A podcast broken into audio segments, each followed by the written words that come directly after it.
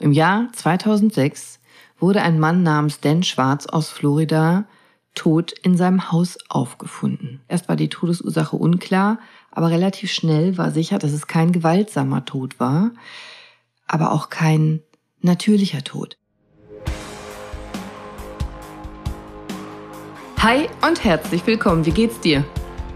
Mir geht's sehr gut. Ich habe am Wochenende viel nachgedacht. Du weißt ja, ich lese ja jede Bewertung von euch, jede E-Mail, jede Nachricht von dir immer persönlich und ich nehme dich und deine Wünsche wirklich ernst. Und ich habe mir was überlegt. Ich habe nämlich immer wieder den Wunsch von euch gelesen, gehört, eine zusätzliche neue Rubrik einzuführen, von der ich erst dachte, das kriege ich gar nicht hin, aber vielleicht ja doch. Ihr wünscht euch nämlich immer Crime. Und ich habe mir überlegt, okay, seltsame Todesursachen und was du daraus lernen kannst, das habt ihr euch gewünscht. Vielleicht mache ich das einfach mal. Also, hast du Bock? Heute machen wir mal Crime. Und schreib mir unbedingt unter diese Folge oder nimm an der Umfrage bei Spotify teil unter dieser Folge, ob sie dir gefallen hat. Heute erzähle ich dir nämlich von einem Kriminalfall, der auch ein medizinisches Mysterium war. Und deswegen finde ich das so spannend. Es geht um einen Mann, das ist noch gar nicht lange her, im Jahr 2006, der aufgrund einer Vergiftung starb. Und das kam ewig nicht heraus, konnte lange nicht identifiziert werden, was da los war. Und das Besondere an dem Fall, der Täter ist ein Alltagsgegenstand, den jeder von uns zu Hause haben könnte. Mhm, du auch. Und deswegen habe ich dir diese Geschichte mitgebracht. Also im Jahr 2006 wurde ein Mann namens Dan Schwarz aus Florida tot in seinem Haus aufgefunden. Eigentlich wurde nur gefunden, weil sein Nachbar ihn vermisst hatte. Der hatte ihn nämlich seit einiger Zeit nicht mehr gesehen, hatte sich Sorgen gemacht, konnte ihn nicht erreichen und hat dann die Polizei kontaktiert.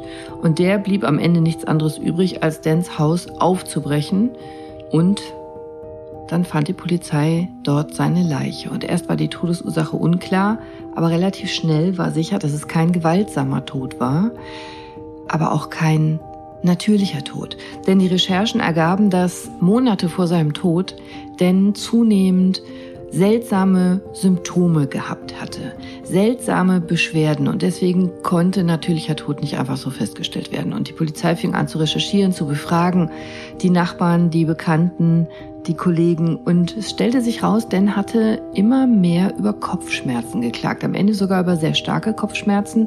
Er hat sich zunehmend schwach gefühlt, Gedächtnisprobleme hat er angesprochen und er war sogar mehrmals deswegen im Krankenhaus.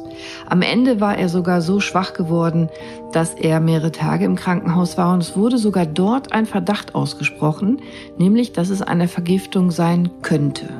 Was außerdem im Raum stand, war eine psychische Erkrankung, weil er sich so verändert hatte. Also er wurde so komisch. Der hat sich so seltsam verhalten und klagte auch über Bauchschmerzen, Übelkeit, Durchfall.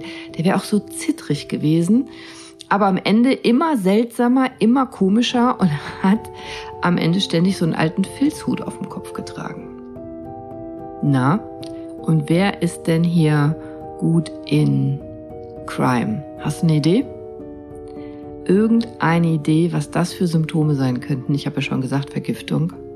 Zunehmend starke Kopfschmerzen, Schwäche, Bauchschmerzen, Zittern, Gedächtnisprobleme, psychisch auffällig, Verhaltensänderung. Ja, das können alles Zeichen einer Quecksilbervergiftung sein. Ja, ich rede von Quecksilber. Also diese giftige, toxische Substanz, die auch heute noch in vielen Produkten vorkommt, wie zum Beispiel Energiesparlampen oder Thermometern. Aber du wirst niemals darauf kommen, was bei unserem Opfer denn schwarz passiert ist. Also, der Verdacht auf die Quecksilbervergiftung, die war schon während seines Krankenhausaufenthaltes ausgesprochen worden. Man konnte aber nichts finden. Man hat gesucht, man konnte nichts finden. Und auch bei der Obduktion war nichts eindeutig, außer dass er an einer Quecksilbervergiftung gestorben war. Und jetzt ist Quecksilber ja wirklich eine giftige Substanz und Vergiftung kann zu schwerwiegenden gesundheitlichen Problemen führen, also wie hier auch zum Tod. Und deswegen waren die Behörden so bemüht, herauszufinden, was da los war, um eben weitere Gefährdung von anderen Menschen zu verhindern. Also wurde ganz intensiv gesucht. Die haben ganz genau ermitteln wollen, Erkrankungen, Todesursachen, um zu vermeiden, dass andere Menschen einer ähnlichen Gefahr ausgesetzt wurden. Und deswegen wurde einfach eine Menge an Untersuchungen durchgeführt, um die Quelle des Quecksilbers zu identifizieren. Und die Behörden suchten und suchten und fanden erstmal gar nichts. nichts. Also, Dan hatte allein in seinem Haus gelebt. Und Untersuchungen des Hauses ergaben und auch seiner persönlichen Gegenstände, dass tatsächlich offenbar über längere Zeit hinweg Quecksilberdämpfe stattgefunden hatten. Also das Haus und auch seine persönlichen Sachen waren Quecksilberdämpfen ausgesetzt gewesen. Aber die Menge war relativ gering und es war auf so vielen verschiedenen Oberflächen im Haus nachweisbar und vorhanden, also einschließlich der Kleidung, der Fußböden, der Decke, der Wände, aber nirgendwo fanden die Behörden eine Quelle. Nirgendwo. Wie kann das sein? Verrückt, oder? Also, hast du eine Idee, wo die Quecksilberexposition herkam, was die Quelle war? Das dauerte lange, Monate, aber letztendlich wurde der Täter gefunden. Und das war gar nicht einfach, denn der Täter war schwarzalter Filzhut der war mit Quecksilber kontaminiert. Schwarz hatte den Hut ja regelmäßig getragen, am Ende sogar ständig und so oft, dass er sogar damit begraben worden war. Und das erklärt auch die Vergiftung, denn wenn du eine stark quecksilberhaltige Kleidung, zum Beispiel ein Hut, ständig auf deinem Kopf mit dir herumträgst, dann setzt du natürlich deinem Körper den Quecksilber aus. Also er war zu Lebzeiten über längere Zeit hinweg den Quecksilberdämpfen aus dem Hut ausgesetzt gewesen. Und da Quecksilber sich im Körper ansammelt, hatte diese ständige Vergiftung zu dem tödlichen Ausgang geführt. Und jetzt halte ich fest, Quecksilber gibt's nämlich relativ häufig in alten Filzhüten. Das war ein alter Hut. Denn hatte den Hut auf einem Flohmarkt gekauft, konnte herausgefunden werden. Also natürlich hat er nicht gewusst, dass der mit Quecksilber behandelt worden war. Der Hut war mehrere Jahrzehnte alt und stammte aus einer Zeit, wo eben Quecksilber in der Hutherstellung total gängig war und weit verbreitet. Heute nicht mehr, damals schon. Und nach einiger Zeit begann Dan eben diese Symptome zu entwickeln. Kopfschmerzen, Müdigkeit, Schwindeln, Schwäche. Und seine Gesundheit wurde immer schlechter. Aber natürlich kam niemand auf die Idee, das könnte was mit seinem Hut zu tun haben. Und nach mehreren Krankenhausaufenthalten starb er schließlich an der Quecksilbervergiftung und keiner hatte auch nur einen blassen Schimmer, dass der Hut dran schuld war. Bis dann, jetzt, es ans Tageslicht kam. Der Hut. Es war der alte Filzhut. Und deswegen habe ich dir diese Folge gemacht. Denn wenn du alte Filzklamotten haben solltest, dann guck doch mal genauer hin. Da sage ich gleich was zu. Nochmal kurz zurück zu Dan. Also diese psychische Erkrankung stand ja im Raum, die er am Ende seines Lebens gehabt haben sollte. Es stellte sich raus, dass er höchstwahrscheinlich nicht psychisch erkrankt war, sondern dass die Quecksilbervergiftung dazu geführt hat, ziemlich sicher sogar, dass er sich vom Verhalten her so verändert hatte und sich so komisch benommen hatte. Und das perfide ist, dass offenbar die Quecksilbervergiftung sogar tatsächlich dazu geführt hat, dass er immer öfter diesen Hut getragen hat. Am Ende hat er den ja ständig getragen, haben die Nachbarn gesagt.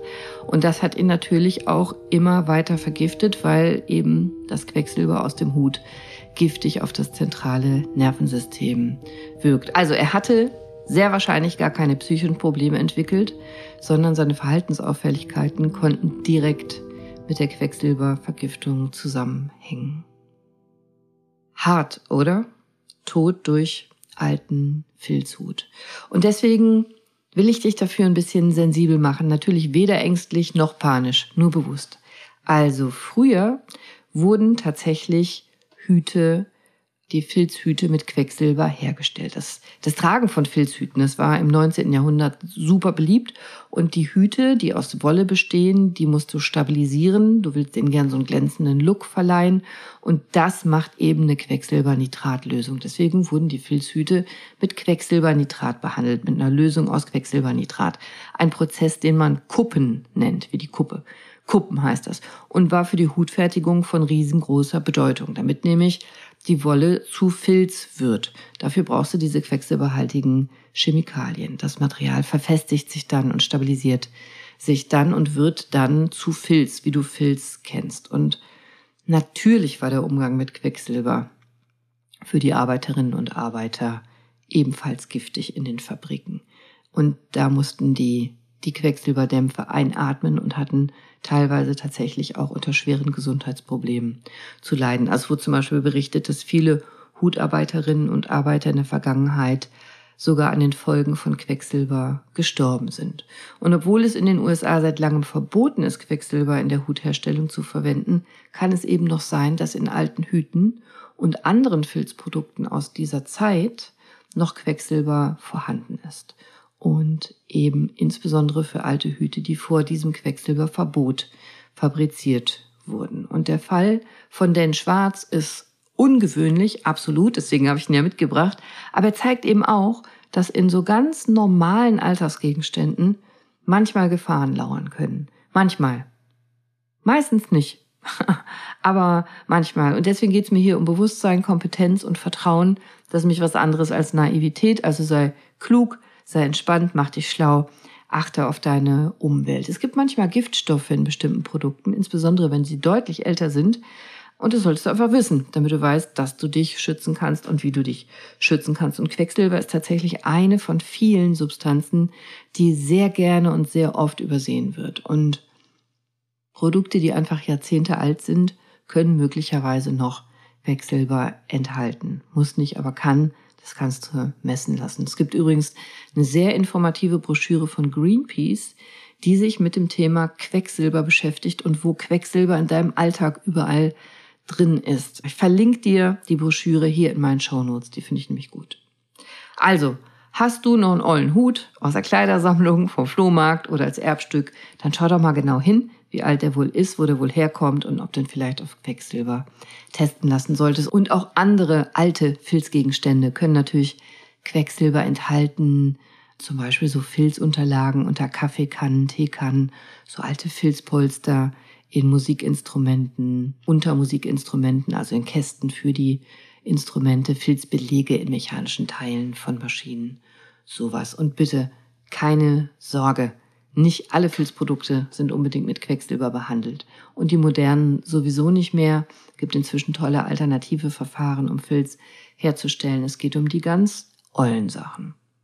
Naja, wenn du es wirklich nicht weißt, dann ist vielleicht eine ganz coole Idee, dass du den Hut nicht direkt mit der Hand anfasst, insbesondere nicht, wenn der alt oder beschädigt ist, sondern dir Handschuhe anziehst und möglichst nur am Hut Band anfasst, das ist nämlich in der Regel nicht mit Quecksilber behandelt, sondern nur der Filz selber und dann entweder den Hut entsorgst oder zu einem Fachmann bringst und den untersuchen lässt. Und Achtung, nicht alle Handschuhe schützen.